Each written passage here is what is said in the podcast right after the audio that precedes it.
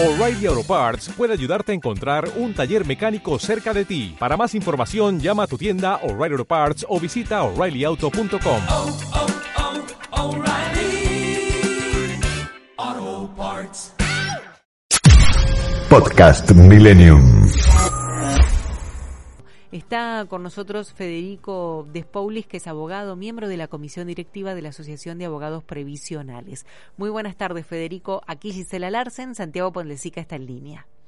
Hola, ¿qué tal? Buenas tardes. Saludos para ustedes dos y obviamente para la audiencia. Muchas, gracias, por, por, atendernos, por darnos tu tiempo.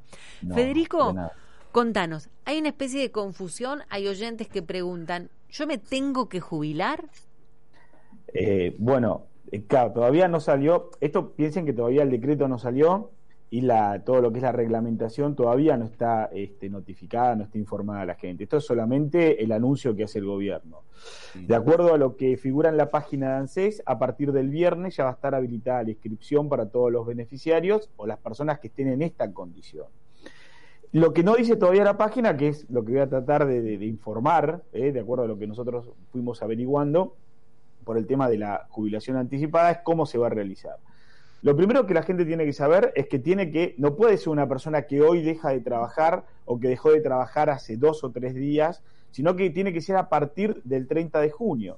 Del 30 de junio para atrás va a poder iniciar el trámite este jubilatorio de forma anticipada. Es decir, que la gente que, por ejemplo, quedó desempleada eh, agosto, septiembre, no va a poder iniciar el trámite. El trámite es retroactivo a junio. Esto es lo primero que tiene que saber la gente. Y va a beneficiar a todas aquellas personas que tengan los 30 años de aporte en forma efectiva y comprobable y además que no tengan la edad jubilatoria.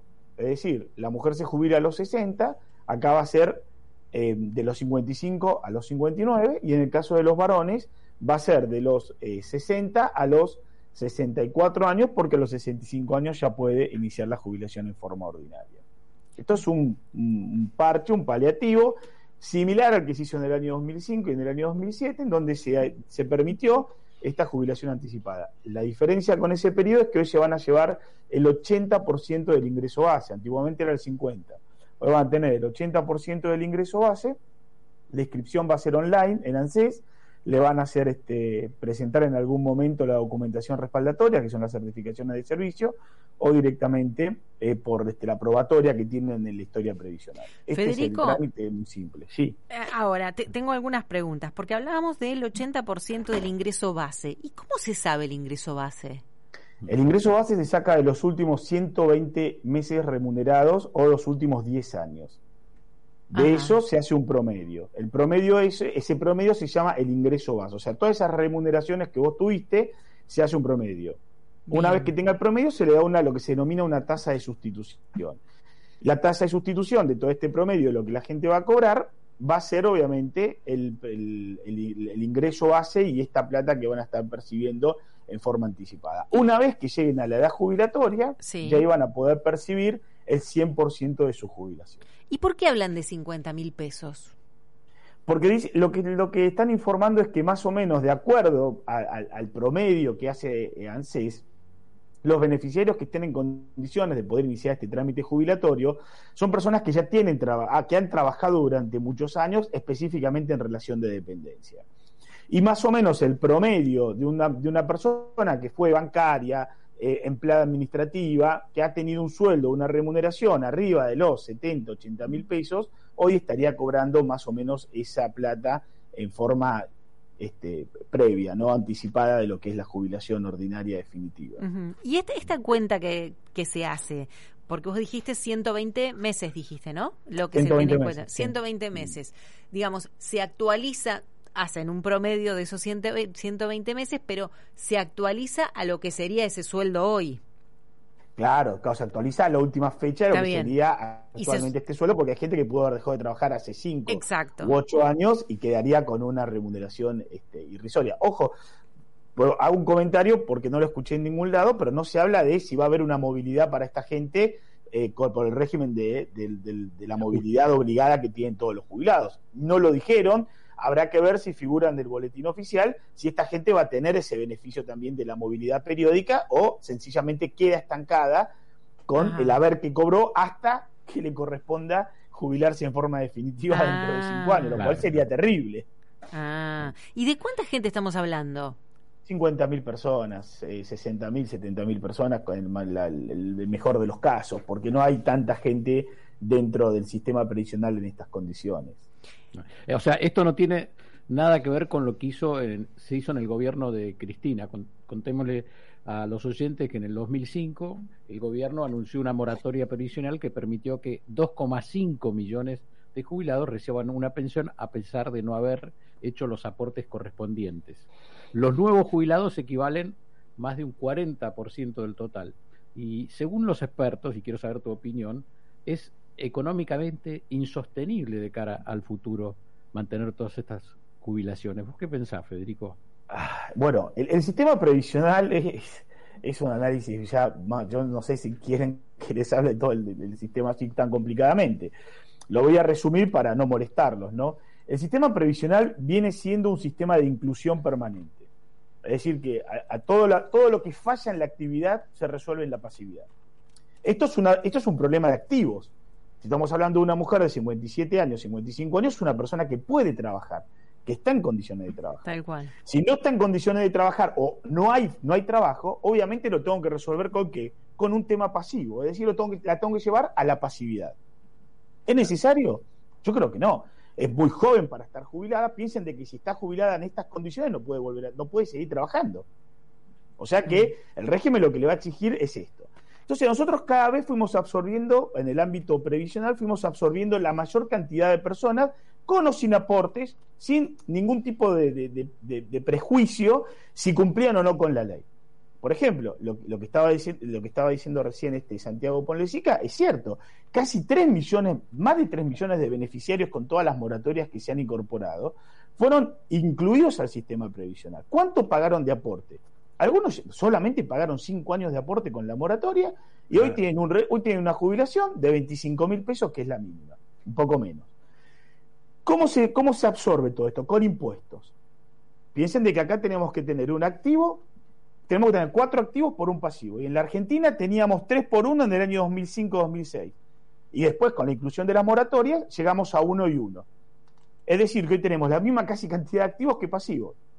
Para hacerlo gráficamente, tenemos 11 millones de activos que hoy aguantan a 7 millones de pasivos. Y a todo esto hay que hablar que hay 25 millones que cobran asistencia social, que también la paga el ANSES. ¿Me repetís O el, sea el que- número de, gente que, digamos, que sostiene a, los activos, ese número que 11 di- millones.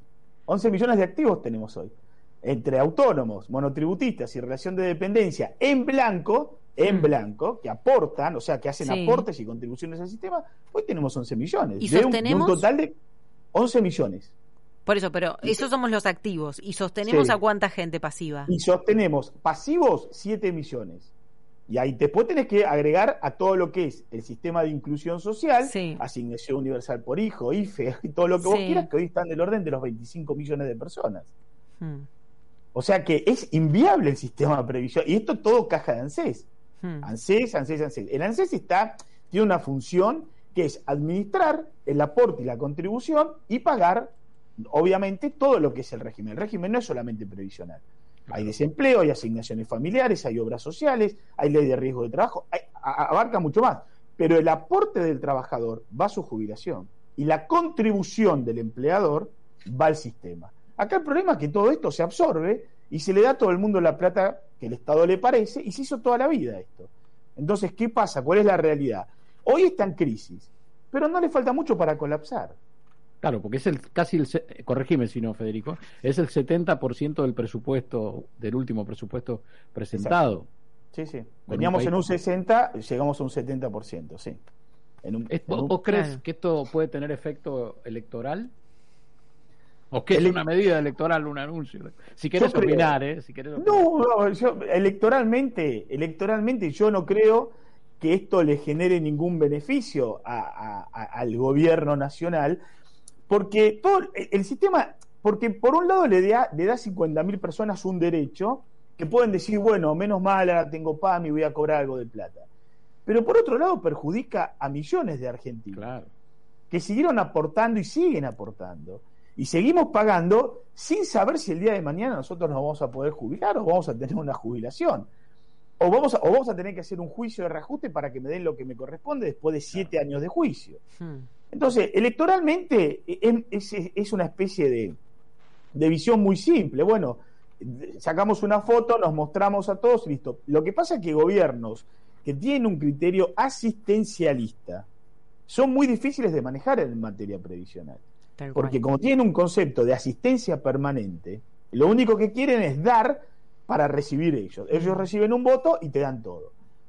El sistema no está hecho de esta manera en la Argentina. Está hecho, obviamente, hay seguridad social, hay un concepto de contribución, hay un concepto de solidaridad intergeneracional, pero acá está todo mezclado.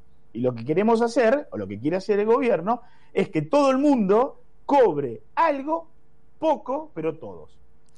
Federico Dispoulis es abogado y es miembro de la Comisión Directiva de Asociación de Abogados Previsionalistas y lo estamos consultando a propósito de esta nueva medida del gobierno. Federico, cuando hablamos de eh, cobrar 50 mil pesos, en realidad van a cobrar el 80% de esos 50 mil pesos promedio, dijimos, hasta que lleguen a, a- a la edad eh, que, que- en la que tienen que jubilarse, exacto, jubilatoria.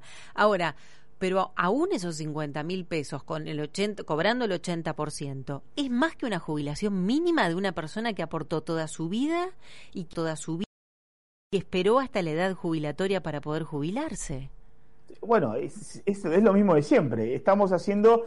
La ley es clara. Vos para poder jubilarte tenés que cumplir con dos requisitos: la edad y los aportes.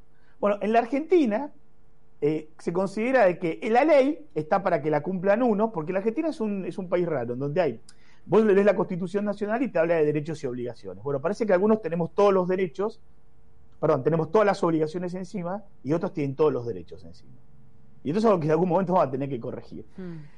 La ley es clara, vos tenés que cumplir con estos dos requisitos.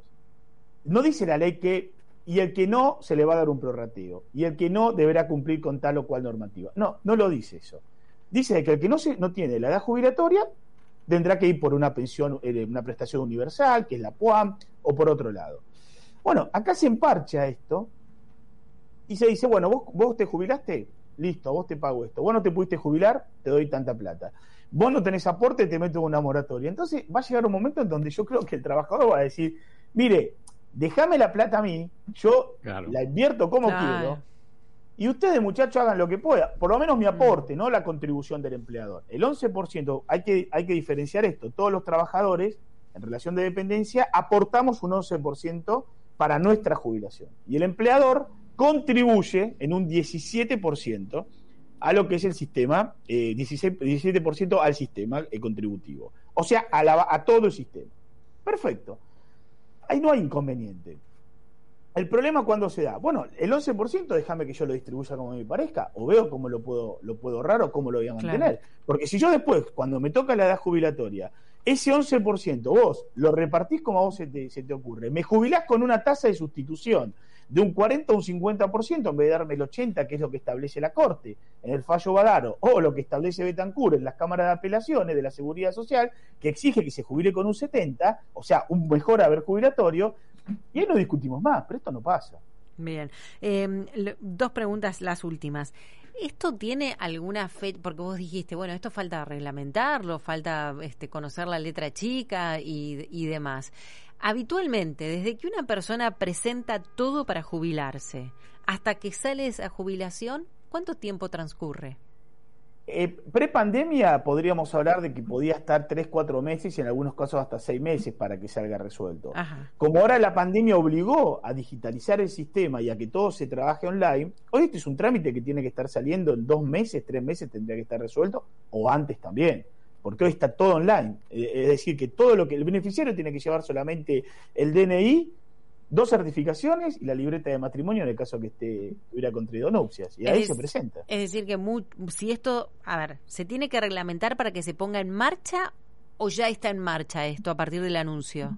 No, se, no, no, se tiene que reglamentar a nivel de judicial, eh, a nivel este eh, legal, es decir, que tiene que salir el decreto, tiene que estar publicado y ahí ANSES va a realizar rápidamente todo lo que es el tema de las resoluciones internas para poder tomar el expediente. Bien, una vez que esté reglamentado, comienza a tener vigencia. Exactamente. Y ahí ya empieza, toda la gente puede ya inscribirse para pedir turnos e iniciar la jubilación esta anticipada, que va a tener un turno especial para esta presentación. Bien, o sea que si esto es de rápida resolución, es decir, si se reglamenta eh, y, y está puesto en marcha a partir de, vamos a darle un término de 10 días, digamos, por si están apurados por trabajar en esto y lo quieren hacer rápidamente, a partir de, contamos 10 días y estamos hablando de que a lo mejor a mediados de noviembre, diciembre, estén los primeros jubilados. Pero por supuesto, seguramente. Los primeros pagos ya van a estar para esa fecha sin ningún problema. Bien para las elecciones. Todo dicho. Eh, Fernando. Bueno, baja el índice de desocupación con esto, un punto por lo menos. 50 El índice, sí, ¿O es no? probable que baje el índice de desocupación, pero, pero lo que pasa es que esta gente, a ver, también están dentro del, del índice de pobreza, porque están debajo de, de- de la pobreza. O sea, acá los índices son tan difíciles de manejar, porque hoy para no ser pobre tenés que estar arriba de 63, 64 mil pesos, entonces, o, o un poco más. ¿Cómo haces para mantener a esta gente en esta cosa? O sea, acá querés bajar un índice y subís el otro, Sí. los incorporás empleo genuino. Y el empleo genuino no se genera en el ámbito público, sino que se genera en el ámbito privado. Exactamente. Y este es el problema de la Argentina. Federico, gracias por estar con nosotros. Gracias. Fuiste clarísimo en todo lo que nos explicaste y mm, bueno, tal vez te volvamos a molestar. Muchas gracias por invitarme y cuando quieran. Bueno, Hasta luego. muchas Gracias. gracias. Federico. Federico Despoulis es abogado, miembro de la comisión activa de, eh, directiva de la Asociación de Abogados Previsionalistas. Interesante los datos que nos daba y la preocupación, como él dijo, de dónde va a salir la platita para todas estas jubilaciones y para el presupuesto. Solo una observación con, con esto, porque decíamos, bueno, en definitiva decía eh, Federico, pone contenta a, a 50.000 personas, no, no es que, que le cambia la vida a medio país, pero me quedé pensando, no son 50.000 personas nada más, son 50.000 personas, son 50.000 hijos o son en, muchos casos este, 100.000 hijos, eh, son nietos que a lo mejor ven cierta tranquilidad en que una persona pueda acceder a una jubilación. Es mayor, es mayor lo que salpica esto, es en un mayor número de personas salpica esta noticia, porque hay mucha gente preocupada por otra y si vemos que puede estar mejor, lleva tranquilidad a más gente. ¿eh? Ojo que no, me parece que ahí no son solo 50.000. Podcast Millennium. Dale más potencia a tu primavera con The Home Depot. Obtén una potencia similar a la de la gasolina para podar, recortar y soplar con el sistema OnePlus de 18 voltios de Ryobi desde solo 89 dólares. Potencia para podar un tercio de un acre con una carga. Potencia para recortar el césped que dura hasta dos horas. Y fuerza de soplado de 110 millas por hora. Todo con una batería intercambiable. Llévate el sistema inalámbrico OnePlus de 18 voltios de Ryobi. Solo en The Home Depot. Haces más. Logras más.